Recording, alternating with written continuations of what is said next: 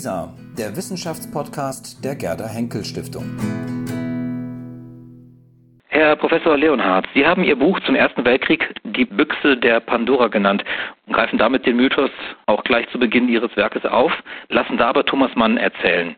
Christopher Clark greift auf das Bild des Schlafwandlers zurück, Sie setzen auf das antike Bild der Pandora. Wieso haben Sie sich für die Metapher eines göttlichen Strafgerichts entschieden? Also in allererster Linie ging es mir um die Geschichte, die Thomas Mann bzw. die Kinder von Thomas Mann im August 1914 erleben, als sie eben diese Geschichte aus den Sagen des klassischen Altertums aufführen wollen und das Kinderfräulein kommt und sagt, zieht eure Kostüme wieder aus, der Krieg ist ausgebrochen. Aber in einem erweiterten Sinne ist die Büchse der Pandora auch eine Metapher für das, was der Erste Weltkrieg bedeutet, nämlich ein Gefäß von Schreckenserfahrungen in einem bisher ungeahnten Ausmaß. Wir wissen aus der antiken Sage, dass ganz zu unterst in diesem Gefäß auch die Hoffnung lag, aber der Deckel ist so früh wieder aufgesetzt worden, dass die Hoffnung eben zuerst nicht mitentweichen konnte. Und ich habe diese Metapher auch gewählt, um zu zeigen oder darauf hinzuweisen, dass viele dieser Schreckenserfahrungen lange Zeit auch weit über 1918 gewirkt haben. Ja, man könnte sogar so weit gehen zu sagen, dass in diesem weiteren 20. Jahrhundert man Jahrzehnte brauchte, um einige dieser Schrecken wieder einzufangen. Insofern, glaube ich, hat diese Metapher durchaus ihre Berechtigung für das, was der Erste Weltkrieg für die Geschichte des 20. Jahrhunderts und die Geschichte bis in die Gegenwart bedeutet. Nun ist Ihr Buch nicht das erste Buch zum Ersten Weltkrieg. Gerade jetzt zum 100-jährigen Jubiläum haben wir eine Reihe von Büchern. Hans-Ulrich Wähler hat Ihr Buch als das wichtigste Buch zum Ersten Weltkrieg bezeichnet, da eben mit ihm eine neue Epoche der Weltkriegsgeschichte beginne, so schreibt er. Er hebt vor allem hervor, dass es Ihnen gelungen sei, der totalgeschichtlichen Zielutopie erstaunlich nahe gekommen zu sein. War das auch Ihre Absicht oder worauf kam es Ihnen bei der Konzeption des Buches vor allem an? Mir ging es zunächst bei dem Buch darum, aus dem doch bis heute ganz stark wirkenden, beschränkten Gefäß, dem Gehäuse der einzelstaatlichen Nationalgeschichte herauszukommen. Ich glaube, auch auf den Büchertischen, die wir im Augenblick finden, finden wir in den Büchern selbst, vielleicht weniger auf den Covern, aber in den Büchern selbst finden wir noch sehr viel Nationalgeschichte Häufig steht mehr Welt auf dem Cover, als dann wirklich auch in dem Buch drin ist. Mir ging es um zweierlei. Mir ging es zunächst darum, die methodischen Fortschritte, die wir aus der vergleichenden Geschichte Europas, aber auch der Globalgeschichte kennen, konsequent auf den Ersten Weltkrieg anzuwenden. Also zunächst aus dieser klassischen Trias Deutschland, Frankreich, Großbritannien die Konzentration, den Fokus auf die Westfront herauszukommen, insbesondere auch Osteuropa, Ostmitteleuropa, Südosteuropa mit einzubeziehen.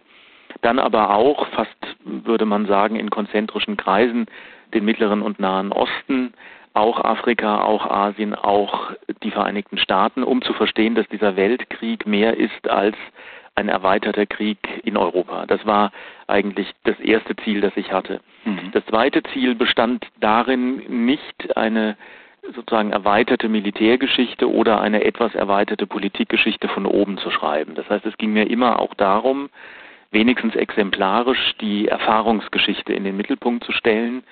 Und das heißt eben die Erfahrungsgeschichte von ganz unterschiedlichen Akteuren, da gehören Militärs und Politiker dazu, aber dazu gehören auch Frauen, dazu gehören auch Kinder, dazu gehören etwa die kolonialen Gesellschaften.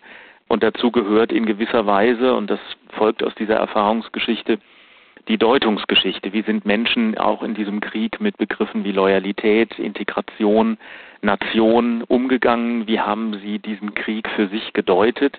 Wie sind Intellektuelle damit umgegangen? Aber wie sind Arbeiter in der Rüstungsindustrie damit umgegangen? Und schließlich ging es mir im weitesten Sinne auch darum zu zeigen, welche Erbschaften aus diesem Krieg sind heute noch ein Erbe, mit dem wir unsere Gegenwart vielleicht besser verstehen können. Nicht im Sinne einfacher Lehren, aber im Sinne von Analogien mittlerer Reichweite. Sie haben es schon gesagt, auf dem Büchertisch liegt fast von jedem Verlag inzwischen ein Buch vor zum Ersten Weltkrieg. Das Interesse ist offenbar sehr groß. Wie erklären Sie sich diese hohe Aufmerksamkeit, die der Erste Weltkrieg plötzlich bekommt? Ist es einfach nur dieses Jubiläum 100 Jahre? Und wie schätzen Sie vor allem die Gewichtung der öffentlichen Debatten ein, die hierzulande offenbar sich immer noch um die Kriegsschuldfrage dreht? Also es ist zunächst, finde ich, sehr interessant zu sehen, dass in den unterschiedlichen Ländern doch auch sehr unterschiedlich diskutiert wird und mhm. die Aufmerksamkeit hat in den unterschiedlichen Gesellschaften Europas, aber auch der ganzen Welt ganz unterschiedliche Motive. In Deutschland ist es in der Tat die Konzentration auf die Kriegsschuld, die wir vielleicht zum letzten Mal in dieser Debatte so stark als Fokus erleben. Das hat auch etwas damit zu tun, dass die Generation der 50, 60, 70-Jährigen eben noch ganz stark durch die Fischer-Kontroverse der 60er Jahre geprägt worden mhm. ist, weil man über die Kriegsschuld des Deutschen Reichs am Zweiten Weltkrieg nicht streiten kann, konzentriert sich das ganz stark auf den Ersten Weltkrieg. Und in gewisser Weise geht es da auch um geschichtspolitische Themen, also etwa um die Frage, wenn Deutschland an den Katastrophen des Ersten Weltkriegs nicht in dieser Form verantwortlich, allein verantwortlich war, wie das offensichtlich noch viele gedacht haben, was bedeutet das dann für unsere Gegenwart? Mhm. Ich selbst bin davon überrascht worden, wie stark diese Kriegsschulddebatte im Vordergrund steht, weil wir nicht ernsthaft in der Historikerzunft mit Fritz Fischer in Reinform die Juli-Krise 1914 in den letzten Jahren erklärt haben. Wir haben mit Fritz Fischer eigentlich versucht, die frühe Bundesrepublik zu verstehen. Aber in der weiteren Öffentlichkeit ist offensichtlich diese Vorstellung einer Alleinschuld, einer Hauptschuld Deutschlands am Ausbruch des Ersten Weltkriegs ganz wichtig. Aber es gibt andere Motive, die ich auch sehr interessant finde. Es gibt die Suche nach Analogien zwischen der Vergangenheit von 1914 bis 1918 und der Gegenwart. Mhm. Und ich glaube, es gibt noch etwas anderes, nämlich, ich erlebe das auf vielen Vorträgen und bei vielen Lesungen, es gibt noch einmal, vielleicht das letzte Mal in dieser Form, so etwas wie ein persönliches Gedächtnis, ein familiäres Gedächtnis. Es gibt viele Personen, die bei Lesungen und Vorträgen mit einem Feldpostbrief oder einer Fotografie der Großeltern, des Großvaters oder eben auch der Großmutter kommen. Es gibt sozusagen noch die Erinnerung an Geschichten, die Menschen aus dem Ersten Weltkrieg familiär, transgenerationell vermittelt haben. Und das ist ein ganz, ganz wesentliches Element. In Deutschland würde ich aber sagen, spielt für dieses ganz überraschende Interesse am Ersten Weltkrieg auch die geschichtspolitische Dimension was ist sozusagen aus der deutschen Kriegsschuld geworden, eine ganz entscheidende Rolle. Aber die Debatten sind in anderen Ländern völlig anders. In Frankreich geht es nicht um die Kriegsschuld, da geht es um die Frage des Opfers an der militärischen Front und an der Heimatfront. In Großbritannien fragt man, ob dieser Weltkrieg eigentlich der falsche Krieg für das Land und das Empire war, beginnt mit diesem Weltkrieg sozusagen der lange schmerzvolle Abschied von der Weltmachtposition. In Osteuropa finden die Jubiläen unter ganz anderen Gesichtspunkten statt. Da wird vielleicht eher 1917 in drei Jahren im Mittelpunkt stehen. In Polen vielleicht die Frage, was bedeutet 1918 und der Kampf um den eigenen Staat.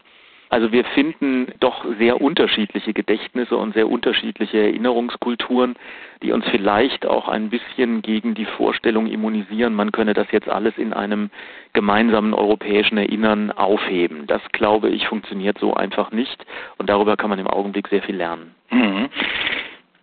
Kommen wir nochmal konkret zu Ihrem Buch zurück. Ich habe da eine Passage gelesen, die fand ich wirklich sehr erstaunlich. Es geht dort um einen Leitartikel des Berliner Journalisten Arthur Bernstein, den er für die Berliner Morgenpost am 31. Juli 1914, also kurz vor Kriegsausbruch, geschrieben hat. Und was daran selbst verblüffend ist, Sie geben diesen Leitartikel wieder, sind die Beobachtungen, die Arthur Bernstein macht und die Prognosen vor allem, die er abgibt. Man hat den Eindruck, wenn man es liest, das ist drei Jahrzehnte später von einem Historiker geschrieben worden. So genau sind teilweise seine Prognosen. Der Artikel durfte dann nicht erscheinen. Wie ist es zu erklären, dass ein Journalist, der offenbar über kein wirkliches Geheimwissen verfügte, zu einer so genauen Analyse kommen konnte, was den verantwortlich Handelnden überhaupt nicht gelang? Das war genau das, was mich an diesem Artikel so fasziniert hat. Man hat dann später den gesetzten Artikel in den Bleiletternregalen bei Ulstein gefunden.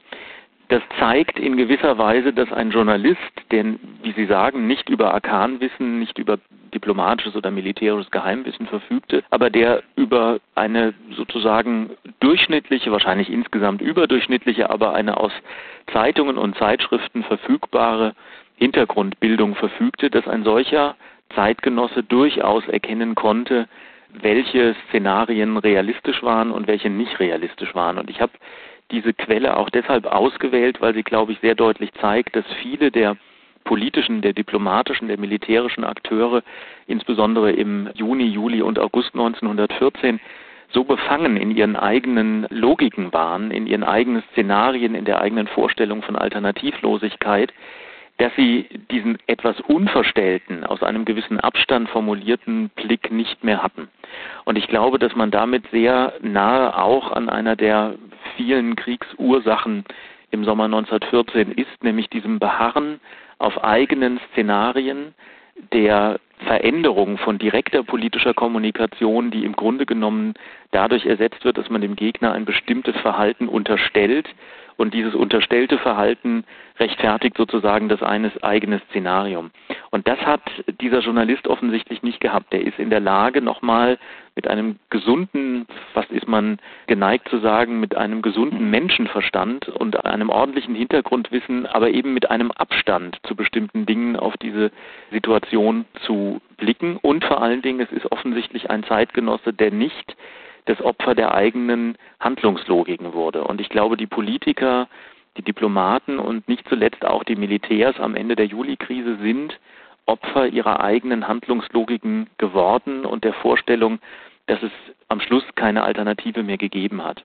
Bei Robert Musil gibt es die beiden Begriffe Wirklichkeitsbewusstsein und Möglichkeitsbewusstsein. Und dieses Möglichkeitsbewusstsein, das hat vielen dieser, wenn man so will, professionellen Akteure unter dem Eindruck von zu vielen Informationen und einem enormen Zeitdruck irgendwann in dieser Juli-Krise gefehlt. Mhm das ist mir sowieso aufgefallen während der Lektüre Ihres Buches, dass man meint, mit einem Sozialpsychologen oder mit einem Psychologen überhaupt könnte man noch viel, viel mehr erklären, was sozusagen die Gemütslage und was auch die Entscheidungsfindung 1914 ja, umfasst. Ist das so richtig?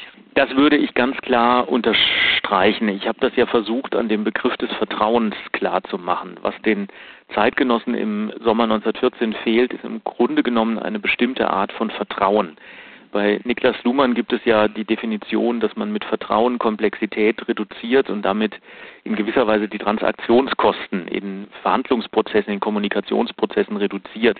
Weil man nicht alle Informationen verarbeiten kann, ist es sinnvoll und auch rational dem Gegenüber zu vertrauen. Und das macht in gewisser Weise politische Kommunikation an vielen Stellen erst möglich.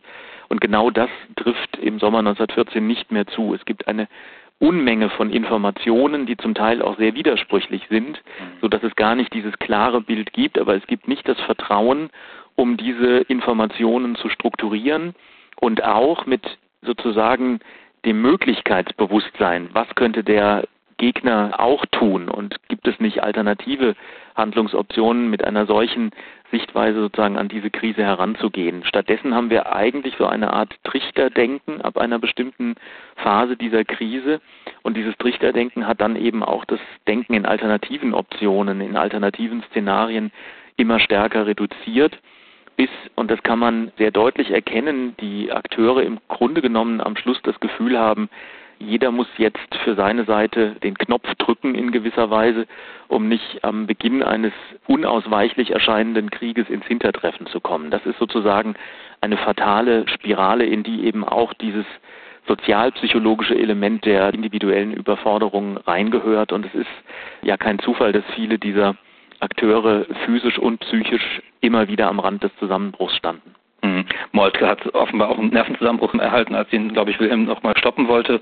Nervenzusammenbrüche sind in dieser Krise, man ist fast geneigt zu sagen, an der Tagesordnung. Und das mhm. ist natürlich ein Zeichen für diese Überlagerung von Zeitdruck, vermeintlicher Alternativlosigkeit mhm. und einer Vielfalt von Informationen, die in der kurzen Zeit immer schwieriger zu bewältigen sind. Mhm. Kommen wir nochmal auf das Methodische zu sprechen. Sie machen in Ihrem Buch deutlich, dass historische Ereignisse zwar auch immer eine Vorgeschichte haben, natürlich, sich aber nicht aus ihr allein erklären lassen. Vielmehr sei es wichtig, so schreiben Sie, die Eigengeschichte zu analysieren. Ist das nicht etwas zu steril gedacht? Lassen sich historische Ereignisse wirklich so isoliert betrachten? Für mich ist das ja kein Widerspruch. Mir ging es nur darum zu zeigen, dass der Erste Weltkrieg mehr ist als die Geschichte der Ursachen, die zu diesem Weltkrieg geführt haben. Ich glaube, das ist im Augenblick in der deutschen Debatte zu stark verkürzt. Wir erinnern an den Ersten Weltkrieg, aber wir sprechen eigentlich im Augenblick nur über die Juli-Krise und den Ausbruch des Krieges. Ich hoffe sehr, dass sich das auch nochmal verändert und dass wir im Blick auf das, was ich die Eigengeschichte des Weltkrieges nenne, dann auch begreifen, dass der Weltkrieg mehr als nur ein Krieg in Europa ist. Aber mir ging es um etwas anderes. Mir ging es darum, den Dezessionismus, die Vorstellung, es kam, wie es kommen musste, aufzubrechen. Und ich würde argumentieren, dass es bis lange in den Sommer 1914 hinein immer wieder auch andere Möglichkeiten gegeben hat. Und nur weil wir wissen, dass aus dieser Krise dieser Krieg entsteht, dürfen wir den Zeitgenossen vom Juni, Juli und August 1914 sozusagen nicht die Vielfalt von Optionen rauben oder wegnehmen, die es auch für sie gab. Deshalb ist dieser Blick auf den Zusammenhang von Ursache und Geschichte, der ist wichtig, aber er darf uns nicht den Blick für die Alternativen verstellen. Das andere, was ich mit dieser Eigengeschichte meinte, ist, der Erste Weltkrieg gerade aus deutscher Perspektive ist auch mehr als nur die Vorgeschichte zum Zweiten Weltkrieg. Und ich glaube, dass viele Deutsche im Augenblick auch entdecken, dieser Krieg hat einen Eigenwert, der nicht darin aufgeht, wie Adolf Hitler aus diesem Krieg herauskommt und was dann 1933, 39, 41 und bis 45 passiert. Weder ist der Erste Weltkrieg die sozusagen unabänderliche, quasi naturgesetzliche Folge des 19. Jahrhunderts, noch ist er per se der Ausgangspunkt zum Zweiten Weltkrieg. Viele Soldaten, die 1917, 18 kämpfen, kämpfen diesen Krieg auch in dem Bewusstsein zu Ende, dass es nach diesen entsetzlichen Opfern nie wieder einen weiteren Krieg geben könnte. Und diese Hoffnung sollte man nicht vorschnell in einer Determiniertheit auf 1939 hingesehen sozusagen unter den Teppich kehren. Mhm, mhm. Meine letzte Frage und Sie haben das ja schon mehrfach auch immer wieder angedeutet in Ihren Antworten, der Blick auf heute sozusagen. Also wie weit lässt sich der Erste Weltkrieg mit heutigen Konstellationen möglicherweise vergleichen? Wir haben jetzt mit Blick vor allem auf die aktuelle Konfrontation des Westens mit Russland in der öffentlichen Debatte immer wieder erleben wir es, dass der Erste Weltkrieg bemüht wird. Halten Sie das für sinnvoll? Lassen sich hier wiederkehrende Muster tatsächlich erkennen? Ist heute überhaupt eine ähnliche Konstellation wie 1914 denkbar bzw. erkennbar? Also ich würde ganz sicher davor warnen zu glauben, dass man aus dem Ersten Weltkrieg Lehren ableitet, mit denen man heute die Konfliktherde etwa in der Ukraine, auf der Krim oder im Mittleren und Nahen Osten lösen kann. Das funktioniert nicht. Insofern kein einfaches Lernen aus der Geschichte. Aber ich würde von Analogien mittlerer Reichweite sprechen, und jemand, der sich mit der Geschichte des Ersten Weltkriegs beschäftigt, wird in der Gegenwart das ein oder andere mehr erkennen. Und das ist, glaube ich, per se auch ein Erkenntnisfortschritt. Beispiel. Wir wissen heute aus der historischen Forschung, dass es vor 1914 nicht zwei große abgeschlossene Bündnissysteme gab, die mhm. quasi wie Züge aufeinander gerast sind, sondern dass es in den internationalen Beziehungen viel Unübersichtlichkeit gegeben hat. Unübersichtlichkeit von Akteuren, die glaubten, dass sie eingekreist werden, wie Deutschland, die mit der Aussicht konfrontiert waren, dass man ihnen keine Zukunft gibt im Blick etwa auf Österreich-Ungarn oder das Osmanische Reich. Solche Niedergangsszenarien, subjektiv empfundene Niedergangsphobien, solche Einkreisungsphobien hat es vor 1914 an ganz vielen Stellen gegeben. Und wir erleben im Augenblick natürlich auch Akteure, die, denken Sie an Russland, denken Sie an die USA oder denken Sie an China, sich fragen, agieren sie als Imperium oder als Postimperium? Sind sie eher aufsteigende Mächte? Sind sie Mächte, die davon betroffen sind, dass ihre Kräfte überdehnt sind? Also da gibt es an der einen oder anderen Stelle, glaube ich, durchaus so etwas wie Analogien mittlerer Reichweite. Ein zweites Beispiel, das mir sehr wichtig erscheint, wir haben aus einer westeuropäischen Perspektive lange geglaubt, dass Imperien zur Geschichte gehören, dass sie in der Gegenwart keine große Bedeutung haben. Und wir erleben in China, aber insbesondere eben auch in Russland so etwas wie postimperiale Politik, die sich an imperialen Mustern orientiert. Und wir erleben, das wäre mein drittes Beispiel, dass die Konfliktzone, wenn Sie wollen, in Ostmitteleuropa, in Südosteuropa bis in den Mittleren und Nahen Osten auch eine Erbschaft des Ersten Weltkriegs war. Denn in dieser Zone sind die multiethnischen Großreiche, sind das Zahnreich, die Habsburger Monarchie, das Osmanische Reich untergegangen und an vielen Stellen ist an die Stelle der alten Imperien sozusagen nur eine prekäre Staatlichkeit getreten. Wir erinnern uns an die Krisen in Jugoslawien in den 1990er Jahren. Das gilt für den Mittleren und Nahen Osten. An all diesen Stellen sehen wir eigentlich die Erbschaften des Ersten Weltkriegs bis heute. Und es gibt ein letztes Beispiel, das ich im Sinne dieser Analogien mittlerer Reichweite nennen würde.